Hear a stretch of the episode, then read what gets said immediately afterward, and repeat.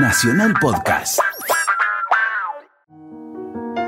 Hola, buen día, buen domingo. Esto es creo la primera vez que nos pasa porque el domingo pasado se cumplían 40 años, se cumplieron 40 años de la primera ronda de las madres. Nunca ha tenido que ser habitual repetir un programa o que nos pareciera natural tener que repetir un, programa.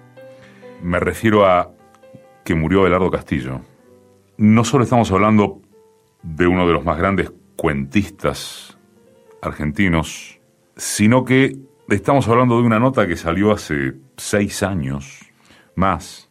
Y probablemente haya sido una nota única respecto de la intimidad de Castillo, sus reflexiones, y cedimos a la tentación de dejar de lado lo que pudiera considerarse una repetición de programas consecutiva, pero en verdad Castillo puede más. Y estoy seguro de que ustedes no solamente lo van a comprender, sino que lo van a valorar. Abelardo Castillo. A ver, ¿lo sabes de memoria cómo es el arranque? La candente mañana de febrero en que Beatriz Viterbo murió, después de una imperiosa agonía que no se rebajó un instante ni al sentimentalismo ni al miedo, noté que las carteras de fierro de la Plaza Constitución habían renovado no sé qué aviso de cigarrillos rubios. Espectacular. ¿Cuántas más te sabes de memoria? ¿Muchas? Muchas, sí, pero sin pensar. ¿Tenés tu preferida? No, en realidad. Tipo, muchos años después, frente al pelotón de fusilamiento, el coronel no, no, no, se la considera la clásica, pero. Eh, de pronto recuerdo que recuerdo. Esto, por ejemplo, sé que lo recuerdo porque un día darle una charla para explicar por qué a mí no me gustaba ese comienzo, porque era demasiado palabrero, que era como decir sus ojos se cerraron y el mundo sigue andando, pero con muchas palabras. Eh, eh, dije, ¿recuerdan cómo comienza el de Borges? Y empecé la candente mañana de febrero y me di cuenta que lo sabía y que lo podía seguir, porque después eh, Borges dice que sintió que el vasto universo se iba separando de él, etc. Este, pero no sabía por qué lo sabía. Y en realidad la memoria, creo que la verdadera memoria opera así. Uno no sabe exactamente lo que recuerda.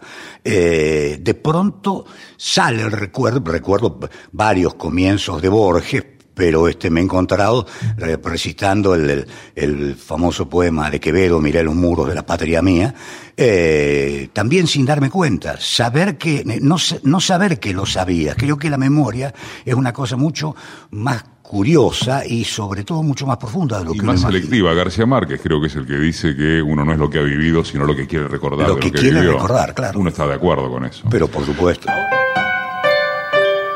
Un clásico ya un clásico. Ojalá que una renovada costumbre como ritual del despertar dominguero.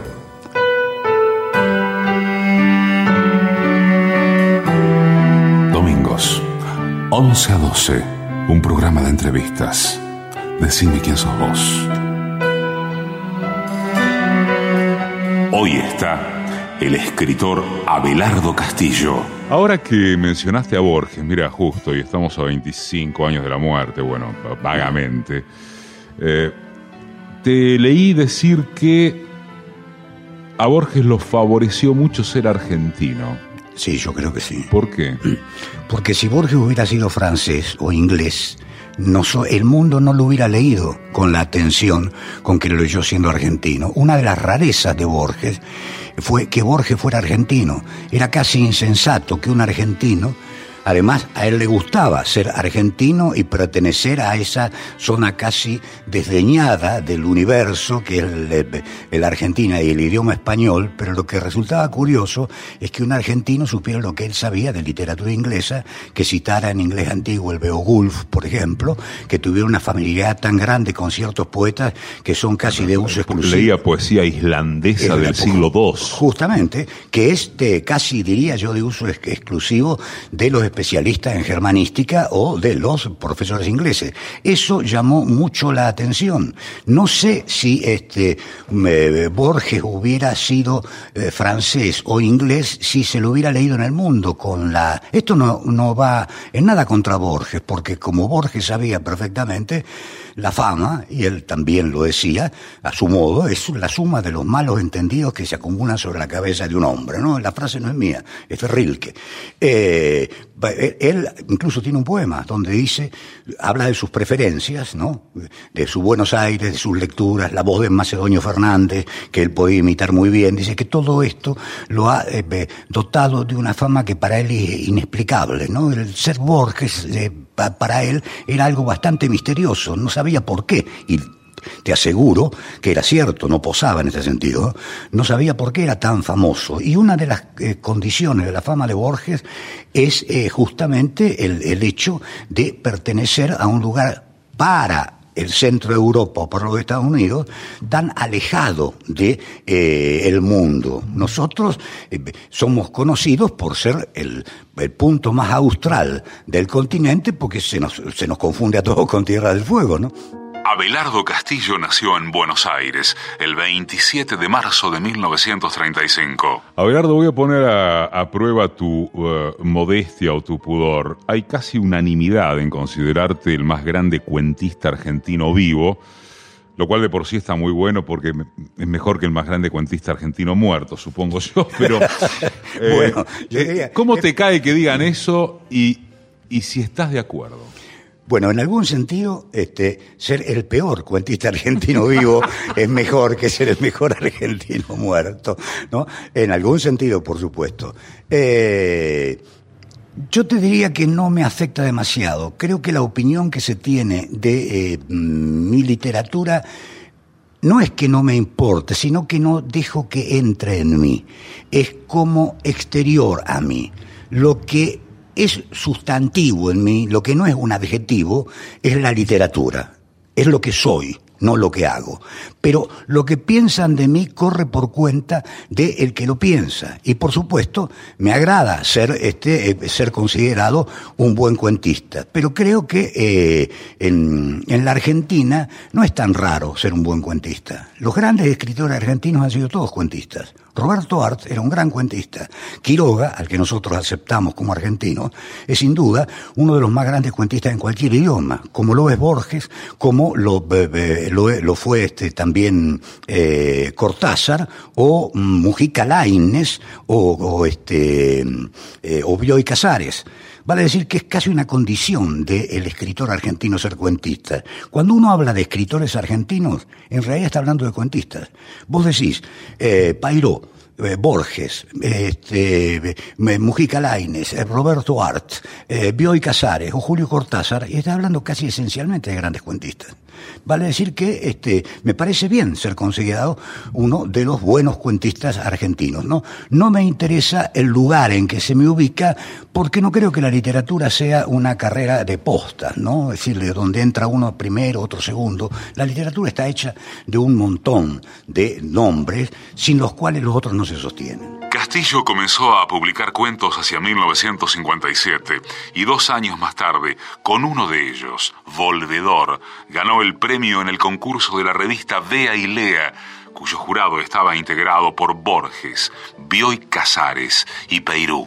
Bueno, entonces si no es por eso, ¿dónde tenés más puesto el ego? En el cuento, probablemente, en el cuento. Digamos, para mí el cuento es el género que me es más accesible y en el que eh, padezco menos cuando lo estoy escribiendo. Aunque he escrito novelas, teatro e incluso poesía, y la sigo escribiendo, el cuento es el lugar donde me siento más tranquilo cuando escribo, porque como no empiezo un cuento hasta no saber puntualmente cómo va a terminar, y a veces hasta con las palabras que va a terminar, eso me da una enorme sensación de tranquilidad, cosa que no ocurre con la novela. La novela, y he escrito cuatro novelas, me angustia mucho el, eso de estar trabajando con la incertidumbre del hacia dónde va o hacia dónde van a querer ir luego los personajes, a mí me preocupa bastante como escritor, ¿no? Cosa que tampoco me pasa en el teatro. El teatro se parece más que el, al cuento y cuando uno escribe teatro, de alguna manera ya está sabiendo todo lo que va a ocurrir. Atándome de algo que acabas de decir, ¿no te ha pasado que empezaste un cuento porque tenías claro el final? Sí, sí, siempre que eh, eh, escribo un cuento porque tengo claro el final. Es el final lo que para mí dispara el cuento, pero te diría más, lo que llamamos final del cuento es el cuento. En realidad, Unamuno decía, hablo siempre de mí mismo porque soy el hombre que tengo más a mano, ¿no? La frase no era de él, pero es muy cómica, pero es muy verdadera además. Voy a citarme porque soy el puentista que tengo más a mano en este momento. Cuando escribí La madre de Ernesto, lo mm. único que yo sabía es que en el gesto final de esa madre estaba que se cubría el pecho y preguntaba por su hijo. Vale decir que eh, no era una prostituta en ese momento, como creían los chicos que iban a acostarse con ella, sino que al no ver a su hijo estaba preocupada por eh, la ausencia de su hijo y pensó que le había pasado algo. Este final ni siquiera es mío. A mí esta historia, como para hacer una obra de teatro, me la contó un amigo mío que no escribía. Cuando yo le dije, pero eso no es una obra de teatro, eso es un cuento casi perfecto, me dijo, ah, pero yo no escribo cuentos, escribílo vos casi no había terminado de decir, escribílo vos como yo ya estaba escribiendo la madre de Ernesto, ¿no? Eh, pero quiero decir que ni siquiera era algo que se me ocurrió a mí. Lo único que sabía es que esa mujer iba a preguntar por su hijo cuando vieron los chicos. Pero eso no es un final, ese es todo el cuento. Eso es lo, lo, único que sucede en el cuento. Una madre que pregunta por su hijo a unos chicos que van a acostarse con ella. Lo único que tenía después era que justificar el ámbito. ¿Podía ocurrir en Buenos Aires? No, no podía ocurrir en Buenos Aires. Lo traslado a un lugar como San Pedro. ¿Qué edad tenían esos chicos para que eh, ella pudiera reconocerlos habiendo pasado? ¿Por qué se fue de la casa? Esos eran los elementos, casi te diría puramente instrumentales o mecánicos, con los que yo estaba trabajando porque el cuento ya estaba listo. A partir del momento que sabía el final, sabía la historia. Ahora que mencionaste a San Pedro, ¿cuál es el verdadero cuento de dónde naciste? bueno, no sé realmente. Eh, eh, físicamente nací en Buenos Aires, en Palermo, eh, pero fui engendrado en San Pedro que creo que no es un dato menor para establecer los orígenes de una persona. Y toda mi familia es de San Pedro. Yo elegí eh, libremente haber nacido en San Pedro, asumí haber nacido en San Pedro, pero nací en Buenos Aires y buena parte de mi infancia ocurrió en Caballito, a unas cuadras de la Plaza Irlanda. Eh, y como te decía hoy, fuera de micrófono, hay como una historia de mi infancia que es triple. Hay una infancia mía en San Pedro, hay una infancia mía en Buenos Aires y hay una infancia mía en el Colegio Billfield Baron de los Santos Ángeles. Estas infancias no son sucesivas, son simultáneas en mi memoria. Es como si hubiera vivido en las tres al mismo tiempo y hasta escribí una historia que tiene que ver con eso que se llama el de Curión, ¿no? Eh, ya te digo, también es aleatorio el lugar donde naciste, es el lugar donde te criaste, donde viviste tus primeras experiencias, que para un escritor eso sí es fundamental, porque es tu patria verdadera. Y mi patria verdadera, además de mi lenguaje, de mi idioma, es eh, la infancia, naturalmente, que está dividida en esos tres lugares. Estamos con vos por Facebook en Decime quién sos vos programa de radio. Hace no tanto declaraste que no hay más de dos o tres momentos esenciales en la vida y que todo lo demás es como una nebulosa en la que manoteamos sombras. ¿Algunos de esos dos o tres momentos esenciales de la vida fue alguna de esas infancias? Sí, te diría que en las tres. El recuerdo instala como lugares míticos, que son como santuarios de la memoria. A esos santuarios volvemos permanentemente. No santuarios en el sentido sagrado, sino este, eh, eh, lugares que son realmente de, eh, de, ceremonias míticas que establece la memoria donde se va a buscar. En Buenos Aires, por ejemplo, se separaron mis padres y mm, empecé a vivir con, solo con mi padre. De ese lugar salté al colegio salesiano, al Bilfield Baron de los Santos Ángeles de Ramos Mejía, donde ocurrieron muchas cosas esenciales para mí. Y de ahí a San Pedro, donde fui a vivir con mi padre, pero donde terminé la escuela primaria, fui al colegio secundario, me enamoré por primera vez, vale decir que esos tres momentos son mis tres santuarios, por eso para mí están tan ligados, porque además no fueron casi sucesivos, sino que fueron, diría, eh, simultáneos. ¿no? Saltemos de esa infancia a tu adolescencia, donde también dijiste una vez, ya había leído en la adolescencia casi todos los autores que hoy puedo citar. ¿Cómo llegaste a leer tanto en la adolescencia? ¿Qué fue?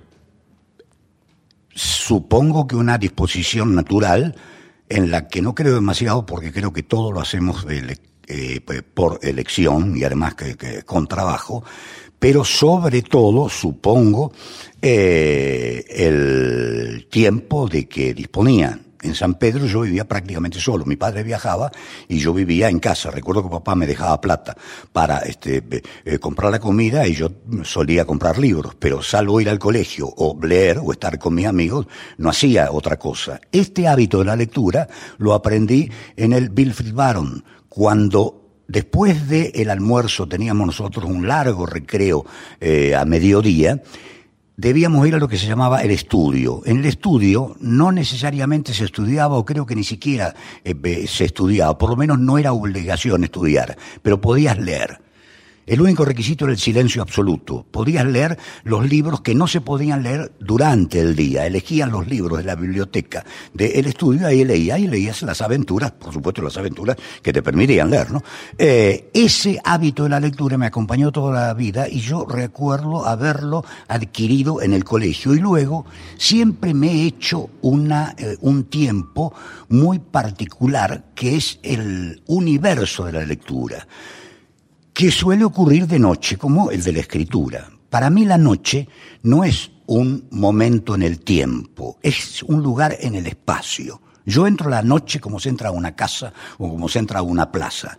En ese ámbito que es la noche, que en Buenos Aires significa además la tranquilidad, la ausencia del teléfono, de los amigos o los no amigos que, llegan, de los talleres literarios, del tumulto que es la ciudad.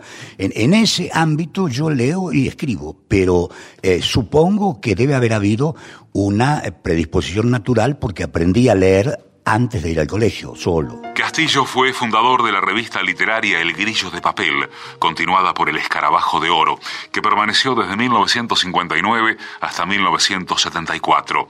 Se caracterizó por su adhesión al existencialismo y al compromiso sartreano del escritor.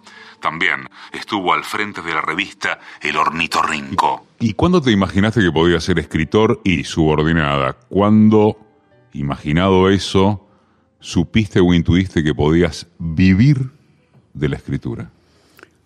Bueno, eso de vivir de la escritura, vamos a ponerlo entre paréntesis porque no estoy muy convencido que los escritores puedan vivir de la escritura, ni siquiera cuando son este, conocidos, ¿no?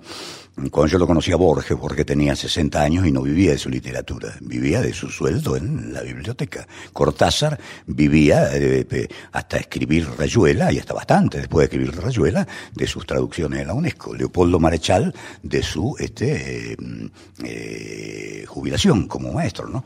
Es muy difícil vivir de la literatura. Podés vivir de cosas aleatorias la literatura, conferencias, traducciones, eh, mm, talleres literarios, pero lo que gana un escritor por sus libros, sobre todo si es un escritor meticuloso y además algo parco, no es como para vivir. ¿eh? De todas maneras, cuando eh, me sentí escritor, en general, cuando hablo de esto, hay tendencia a no creerme. Yo no me siento escritor. Yo soy un hombre que escribe. Sentirse escritor es como sentirse médico o arquitecto o futbolista, vale decir, es adquirir un título de algo. Pero que no te sentís un profesional. No me siento un profesional, en absoluto. Para mí la palabra profesional únicamente tiene sentido si, en literatura, ¿eh? si la eh, unís a su origen que viene de profesar. Entonces sí, profeso la literatura como se profesan ciertas ideas, como se profesa una religión, pero no soy un profesional de la literatura en la misma medida que un médico es un profesional. El ejemplo es, muy sencillo. Un médico tiene el derecho y hasta la obligación de tener una chapa en la puerta de la casa que diga fulano de tal médico, ¿no? Alguien pasa por ahí, está enfermo y entra, es decir, está cumpliendo una función social. Sería absurdo que en la puerta de mi casa dijera Belardo Castillo, escritor, ¿no? Muchas veces lo, al único que le permití que tuviera esa este, eh, confianza con su propio oficio fue a Nicolás Guillén. Nicolás Guillén vivía exiliado acá en, Buenos Aires antes de la Revolución Cubana y en el Hotel Atlantic, que está acá a muy pocas cuadras, yo lo fui a visitar para pedirle una una entrevista para San Pedro, para que diera un recital de poesía, una conferencia, tenía en la puerta una tarjetita que decía Nicolás Guillén, poeta, ¿no? Y yo sentí es una de las pocas personas que merece tener una tarjetita así con, con, ese título, porque ser escritor no es ni un título universitario, ni un título de nobleza, es una característica que además en los escritores suele Mm, manifestarse con cierta eh, inconstancia. Los escritores que yo conozco, los mayores escritores incluso, eh, en realidad escriben muy poco, eh, o sienten que escriben muy poco. Esto me lo, digamos, lo que esto significa en esencia, me lo aclaró el propio Borges hace mucho tiempo, ¿no? Se hizo una antología de literatura argentina en la que, naturalmente, el mayor escritor que eh, intervenía en ese libro era Borges, y el menor, en casi todos los sentidos, se lo he dicho muchas veces, era yo. Era el menor de edad y el menor en cuanto a importancia. Nos preguntaban, ¿cuándo escribe usted? Eh, además de publicar un cuento. Yo expliqué cuándo escribía de noche por las razones que te acabo de explicar ahora. Y por curiosidad pregunté, ¿qué dijo Borges? Y Borges dijo, siempre. Sin embargo, hacía 20 años que Borges no publicaba un libro de cuentos. Eh, desde el, 30 al 60, que fueron más o menos la, distancia entre el último libro de poemas y eh, eh, mm, El Hacedor, habían pasado 30 años, y sin embargo dijo siempre. Y ahí, y esa fue para mí la gran lección de Borges. Un escritor escribe siempre realmente, aunque no escriba. Pero en muchos casos lo que menos hace es escribir. Casi nunca se siente escritor. Hemingway, entre las razones por las que se mató, está la de que no escribía. Él dijo, no puedo hacer el amor, no puedo beber, no puedo escribir, ¿no? ¿Qué sentido tiene la vida? Lo, lo dijo antes de matarse, ¿no? Ahora, ese hombre, que entre las razones por las que se mató era la imposibilidad de escribir, dejó siete kilos de manuscrito en una heladera. Es decir, que no era consciente de lo que escribía cuando escribía. Y no creo que ningún escritor serio sepa que está escribiendo. Es como si los papeles se acumularan solos. Lo que es a veces un apunte termina siendo un texto terminado. A mí me ha sucedido. Y su relación con la literatura es muy distante a veces. En mi caso, yo escribo no cuando quiero, sino cuando puedo. Y lo juro, escribo lo menos posible. Y además, no me siento un escritor en el sentido profesional o en sentido sino sencillamente un hombre que escribe, como creo que un pintor es un hombre que pinta, ¿no? Eh, y eh, un filósofo es un hombre que piensa a veces. Para escuchar de vuelta las entrevistas, bajarlas, guardarlas, como quieras, es www www.decimequiensosvos.com.ar. ¿Te pasa que alguna vez se publicó algo con lo que te pasó, que alguna vez se publicó algo con lo que definitivamente no estuviste de acuerdo? ¿Que no te gustó? Sí. Que, que dijiste, esto no tendría que haber salido así. Sí, sí. ¿Qué eh, pasó? Sí, me pasó con un cuento más que este, mm, eh, El Baldado que está publicado en la primera edición de Las Otras Puertas y que nunca se volvió a publicar. Es un cuento muy imperfecto, muy palabrero, eh, muy mal terminado y mm, tengo como propósito corregirlo algún día y adecentarlo algún día, pero eh, no estuve de acuerdo con la publicación de ese cuento, no estuve de acuerdo conmigo por haber publicado ese cuento. En general eso no suele ocurrirme porque me tomé bastante tiempo en publicar mi primer libro. Mi primer libro apareció cuando yo tenía 26 o 27 años y yo escribo desde muy chico. El otro Judas lo escribí cuando tenía 22 años, pero se publicó mucho después. Y el, este, el libro de cuentos, Las otras puertas, está hecho con cuentos que eh, tenía 18 años, 17, cuando mm, tuve por lo menos la revelación de la idea del cuento, no exactamente cuando lo terminé, ¿no? Esa de distancia entre la escritura del cuento y su publicación me ha tranquilizado muchas veces porque me ha permitido publicarlos más o menos como a mí me parece que son decorosos. Pero en el caso del baldado, ese cuento siempre me pareció un cuento incumplido y malo. Después te voy a preguntar por la presencia del alcohol, del suicidio, este, de, de, la cosa dostoyevskiana, digamos, como protagonista de varias de tus, de tus aliencias literarias. Pero más allá de que lo tuyo es esencialmente la ficción, ¿cuánto te influyó en cómo escribías o en lo que escribías, o no te influyó en nada, los avatares políticos que fueron sucediendo en la Argentina? Creo que al principio cuando empecé a escribir no me influían, eso lo, puedo decir casi este, con certeza, porque en estos días estoy pasando mis diarios que están escritos desde que tenía 18, años. Y he notado, con cierto estupor, que no hay alusiones a lo político. Es decir, que mi adolescencia era como si lo político lo hubiera puesto en otra parte. Y luego advertí que eso también me pasaba en otros momentos de mi vida. Pero en el diario, ¿no? Claro, porque lo político yo lo ponía tanto en el de papel como en el escarabajo de oro, como en los años de la dictadura en el, en el. Es decir, había un castillo intelectual que eh, estaba muy vinculado o muy tocado por la política, que podía decir las cosas en sus revistas literarias. Eso no entraba tanto en mi literatura de ficción, aunque he escrito algunos cuentos como En el Cruce o Los Muertos de Piedra Negra, donde lo político está muy presente. No necesariamente mis ideas políticas, sino lo político. Eh, eh, esos este, obreros de Los Muertos de Piedra Negra mueren dando la vida por Perón y dicen dando la vida por Perón, carajo, e iluminado en el centro de la Plaza de Armas, y yo nunca fui peronista, lo he aclarado muchas veces. Hay una diferencia muy grande entre no ser peronista y ser antiperonista. Ser antiperonista es una actitud eh, que yo creo que es políticamente eh, incorrecta y hasta este, eh, en muchos sentidos deleznable. Ser no peronista es una actitud política muy decente en la medida en que se entienda esa actitud como una actitud pro algo, ¿no? Y diría Hace muchísimos años, eh, Fidel Castro, en, una, eh, en uno de los primeros discursos, en aquellos eh, memorables discursos de la primera época de la Revolución Cubana, dijo, no somos anticatólicos, ni antirreligiosos, ni anticomunistas, no somos anti nada que ayude a dividir, ¿no? Este, y eso siempre me quedó grabado porque sentí, estas son las palabras de un gran político realmente. Es decir, había que hacer un país, no discutir posiciones políticas, ¿no? Pero en mi literatura lo político ha entrado tangencialmente. Eh, Macabeo es un cuento en algún sentido eh, político. Pero también hay cuentos fantásticos, ¿no? Vale decir que no sé en qué medida lo político eh, ha influido en mi literatura de ficción. Aun cuando yo soy un escritor comprometido, siempre sentí que la literatura que se llama comprometida es un error estético.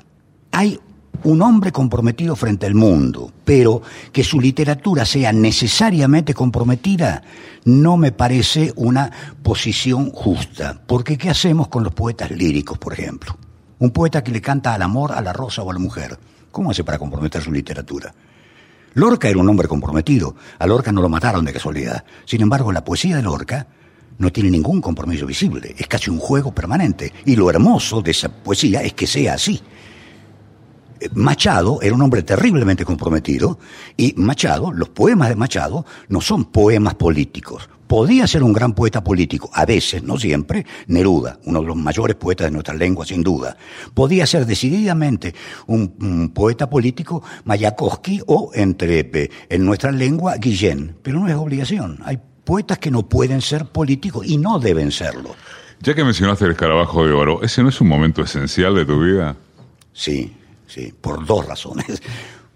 Por el escarabajo de oro, todo lo que significó, el momento en que yo de alguna manera entro en la literatura ya eh, como escritor para los demás, aunque insisto, para mí eh, todavía eso está en discusión, y sobre todo porque cuando a mí me preguntan por esa época, digo, casi no puedo hablar yo de los 60. Los 60 no son para mí una época ni literaria ni histórica. Es mi adolescencia y mi juventud. Sobre todo es mi juventud. Yo en los 60 tenía 25 años, ahí publico mi primer libro, eh, empiezan a sucederme las cosas, pero era joven. lo que no significa ser feliz. Es una época muy desdichada de la vida, la adolescencia y la juventud, pero era mi juventud. Y ese es otro de los santuarios que tiene la memoria. En, ese lugar mítico está puesto los 60, el escarabajo de oro, pero también aquello que yo era cuando tenía 24 o 25 años. Yo fundé el Grillo de Papel a los 24 años. Entonces, no sé si estoy recordando una época política, un modo de ver la literatura, o me estoy recordando a mí, que la pasaba muy bien realmente. ¿La pasabas bien con Tejada Gómez, por ejemplo? Pero por supuesto, sí. Eh, con Tejada Gómez, desde, desde Don Bar vino a jugar al truco, a pulsear, a, este, a recitarnos poemas o hasta discutir eh, eh, fieramente sobre ciertas cosas, este, he pasado mucho. Tejada venía al, al escarabajo de oro, claro. Ojalá que una renovada costumbre como ritual del despertar dominguero. Radio Pública, domingos. Un clásico. Decime quién sos vos. Hoy cuenta quién es el escritor Abelardo Castillo. ¿Discutiste fieramente con mucha gente a lo largo de tu vida? Fieramente no, con pocos, pero este, he discutido con mucha gente, sí, a lo largo de mi vida. He discutido... Eh, ¿Sobre todo de política? Sí. Eh, yo escribí en los eh, en el 61 eh, creo que se publicó un poco después, pero que se publicó después por razones políticas justamente, porque no queríamos hacerle en ese momento lo que se llamaba el juego a la derecha. Lo que no sé si es una actitud este, eh, eh, verdaderamente mm, útil o no, ¿no? Creo cuando mm, que la verdad no puede hacer nunca daño y que es muy difícil ponerla en una... Pero no me quería dejar utilizar, ¿no? Entonces, en ese momento discutí muy duramente con Agostín que era el encargado de las relaciones eh, culturales del Partido Comunista Argentino. Escribí un libro entero eh, que se publicó en folleto, que se llama Discusión crítica a la crítica del marxismo, donde lo que menos le decía a Agosti era que era bonito. Eh, fui radiado de, de, la izquierda como mala palabra. En algún tiempo ese libro estaba, ese, este texto estaba prohibido eh, ser leído, lo que no le prohibía a ciertos amigos míos, comunistas, como Tejada Gómez o como este eh, eh, Mario de Lelis o como Manauta, ser igual, amigos míos, ¿no? Pero era un poco mala palabra. Sin embargo, tuve la satisfacción, y por ahí debe andar la carta, Lástima no haber sabido que íbamos a hablar de esto porque la hubiera buscado.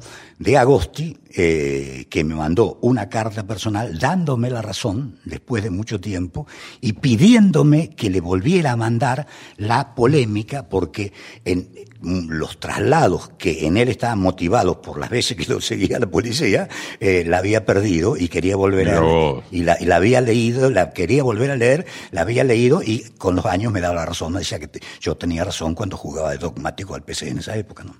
Te vuelvo ahora sí a la presencia de de cómo le llamarías a, a suicidio, alcohol, a, a a todo lo que es la evasión, si se quiere, o como quieras llamarle, en tu literatura? ¿Te representa mucho? Me representa mucho, pero no sé qué significa. En realidad, eh, creo que hay en el escritor, y yo diría en el artista en general, un desacomodo esencial con la realidad. Del otro modo, eh, de otro modo, no escribiría, ni pintaría, ni haría música. Vale decir, no crearía un mundo alternativo, un mundo paralelo si estuviera conforme con el mundo que existe. Escribir o pintar es crear un otro mundo que no es el mundo de la realidad en que el artista vive. ¿Por qué lo hace? Yo lo ignoro pero evidentemente pertenezco a esa clase de gente. Ese desajuste se manifiesta de muchas maneras. También, no necesariamente, ¿eh? también con la droga, con el alcohol, con las mujeres, con la idea del suicidio. No es casual que haya tantos este, escritores o artistas que eh, han sido alcohólicos, locos o suicidas. ¿no? Lo que no significa que deban necesariamente serlo. Hay otros artistas, Thomas Mann, por ejemplo, o Goethe, que eran casi exclusivamente apolíneos y que no tenían ese tipo de este, tendencia. Ahora, hay otro tipo de escritor que sí las tiene. Poe, eh, eh, Dylan Thomas, Malcolm Lowry, tal vez desdichadamente yo pertenezco o pertenecí a esa zona de, eh, de, la realidad estética, pero no sé de verdad. Bueno, pero vos no fuiste un alcohólico, lo que alguna vez contaste, por ejemplo, es que capaz que te tomabas un whisky en una noche y después capaz que estabas tres meses sin tomar. Claro, lo que pasa es que no era un whisky, era una botella de whisky. Por eso. Y en realidad tiene su nombre dentro del alcoholismo. Eh, Yo era un dipsómano, Un dipsómano. un dipsómano. Podía estar mucho tiempo sin, sin tomar, como Poe, por ejemplo. Poe po- podía pasar mucho tiempo sobrio, como muchos escritores que se supone que eran alcohólicos. La obra de un escritor en general, eh, de los que toman mucho, entre ellos Poe o Dylan Thomas, está escrita con plena lucidez. No bebían cuando escribían, bebían cuando no escribían. Poe es característico. Poe en su casa era una persona tan sobria que ni sé si su madre sabía, o su tía, porque en realidad vivía con la tía, a la que él le llamaba madre, eh, sabía que bebía. Le llegaban noticias de que Poe bebía, pero él en su casa era absolutamente normal. Ahora, salía de su casa, de esa especie de refugio, capullo, que debía ser para Poe la casa de él, y era como si lo atrapara la locura. ¿no? Muchos de los cuentos de Abelardo Castillo fueron traducidos al inglés, francés, italiano, alemán, ruso y polaco. Hasta que un día le dijiste a Silvia, no, no tomo más y ella no te creyó, algo así fue. Bueno, creo que eh, sí me creyó. No me creyó nadie más que Silvia, me parece.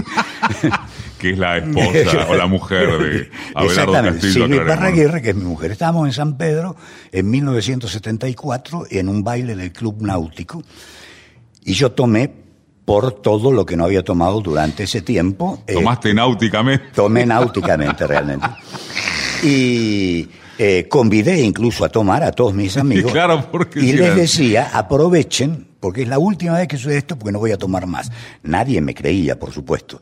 Y a Silvia yo jamás le había dicho que iba a dejar de tomar. Eh, nunca le prometí que iba a dejar de tomar, ni siquiera me lo pidió por lo menos después de algún momento, porque pedirle a un alcohólico que deje de tomar es lo peor que se le puede hacer, es como si lo arrojara de cabeza a la bebida de nuevo, ¿no? Y este, esa noche le dije, no tomo nunca más. Si me creyó o no, no sé, pero mm, acompañó este, eh, esa declaración eh, sin hacer ninguna objeción del tipo, sí, ya te voy a ver mañana, o vamos a ver si esto es cierto. Nada, lo aceptó como en silencio. Y no tomé nunca más, de esto hace como 40 años, 30 y tanto. ¿Estar en pareja con una escritora es bueno o es malo respecto de qué? Para un escritor. En algún sentido es lo mismo que estar en pareja con cualquier otra mujer. Las mujeres tienen todas los mismos inconvenientes y naturalmente las mismas virtudes.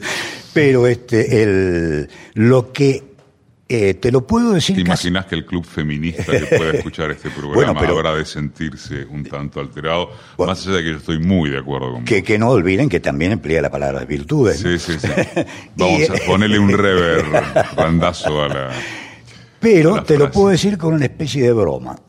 Dale. que no es tan este, eh, eh, bromista. En la época de eh, Menem hubo un corte de luz que duró como 10 días, no sé si recuerdan, o sea, un corte de luz formidable, se quedó todo el, el Buenos Aires sin luz, bueno, que era un escándalo. Más, ¿eh? fue 10 días de corrido en varios barrios y Bueno, casi un mes, si no me equivoco. Bueno, a nosotros, alternado. a nosotros nos tocaban 10 días u 11 de corrido, recuerdo.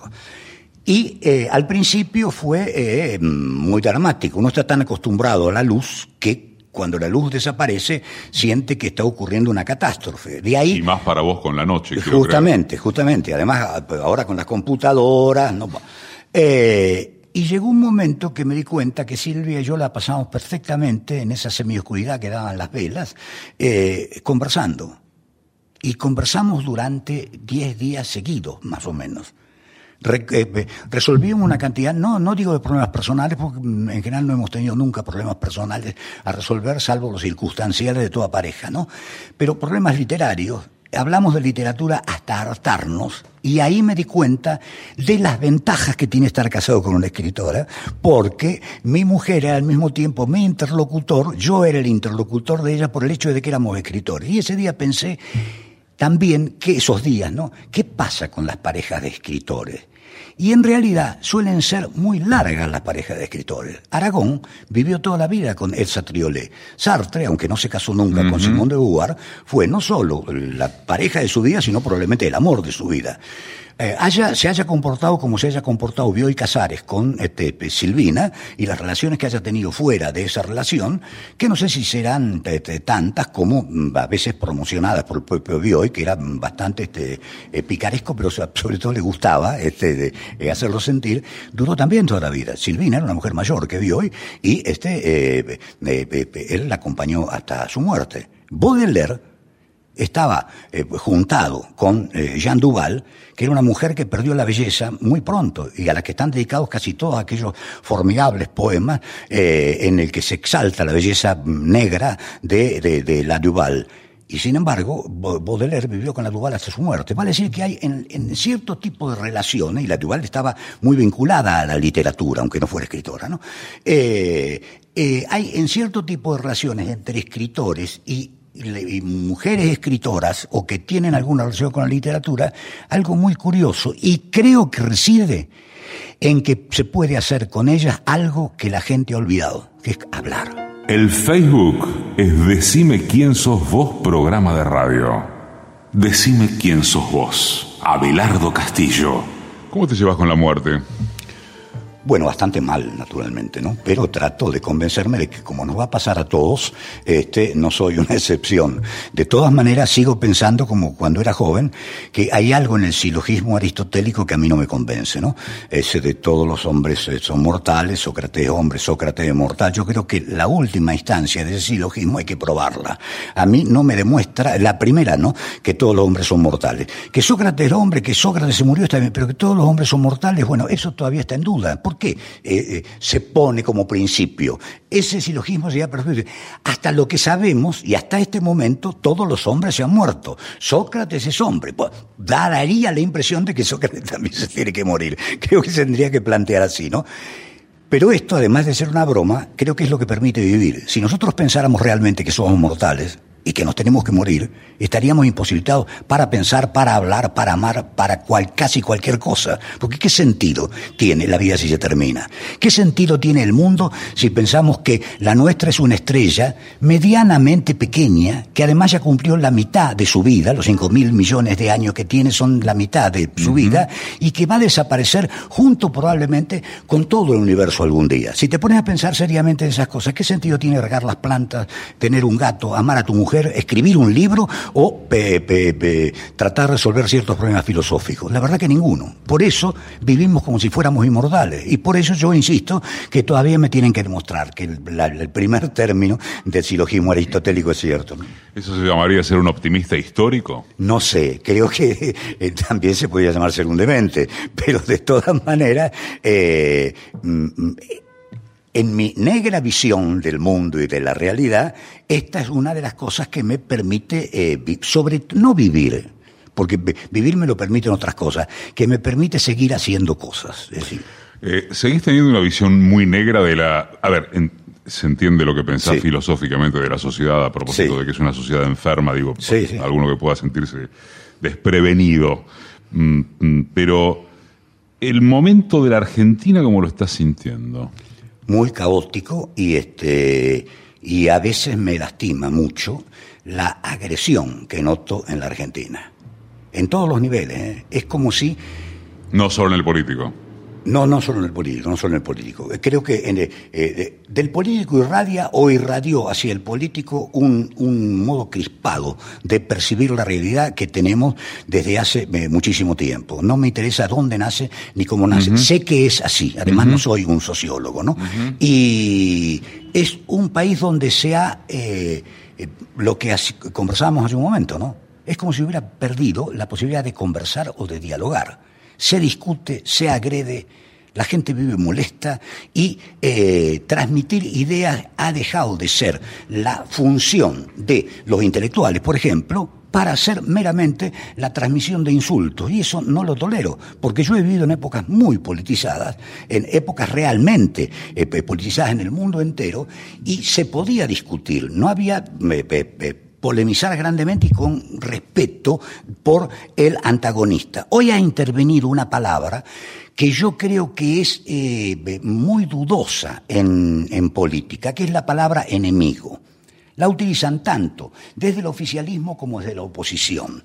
Y la palabra enemigo no corresponde a, las, eh, a los adversarios políticos. Yo recuerdo un eh, ejemplo realmente que me dio la mujer de Leopoldo Marechal, Elvia Marechal, cuando muere Leopoldo, Elvia fue a hacer un trámite para eh, mm, cobrar una cuenta que tenían juntos, ¿no? que era bastante problemático porque eh, no se había liberado el primer cheque o algo por el estilo. Y la única, el único dinero que le quedaba a Elvia era ese.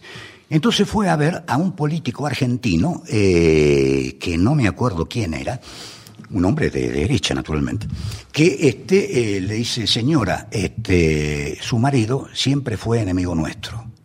Y, Leopoldo, y, Elvia dijo, mi marido no tenía enemigos, tenía adversarios. Y yo sentí, esta es una verdad política. Los enemigos son los que atacan tu país, tu pueblo, quieren matar a la gente. Esos son los enemigos. Los otros son adversarios. No puede haber enemigos filosóficos o enemigos ideológicos. Tendríamos que empezar por desterrar ciertas palabras para ver si nos entendemos. Creo que hay una incapacidad de entenderse en la Argentina que es muy grande. Y no estoy hablando ni desde el Olimpo ni desde la derecha. Todo el mundo sabe que soy un hombre izquierda. Me imagino que eh, algunos conocen mi trayectoria desde que yo apel hasta el ornitorrinco sacado durante la dictadura. No estoy tratando de conciliar los contrarios.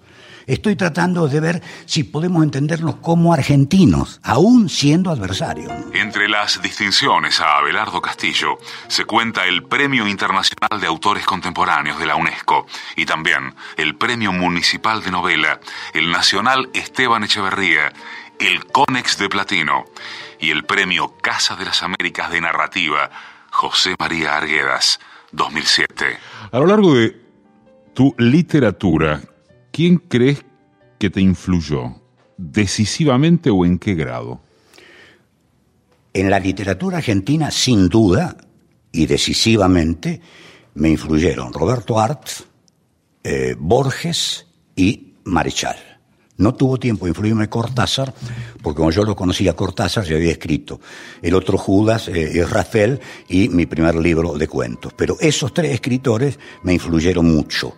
Literariamente yo diría que Art y Borges. Eh, emocional y eh, moralmente Leopoldo Marechal, a quien veía todos los miércoles y que fue, si puedo utilizar la palabra, ya que me llevaba 35 años, mi amigo, desde el primer día que lo llamé por teléfono, vivía acá a la vuelta.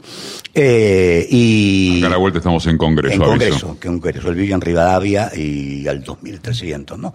y e íbamos permanentemente en la calle. Yo no compartía muchas ideas de Marchal. Marchal era peronista, aunque cuando murió era más un hombre de izquierda que un peronista. Y Marechal era adeísta, Marechal creía en Dios, era un hombre profundamente religioso.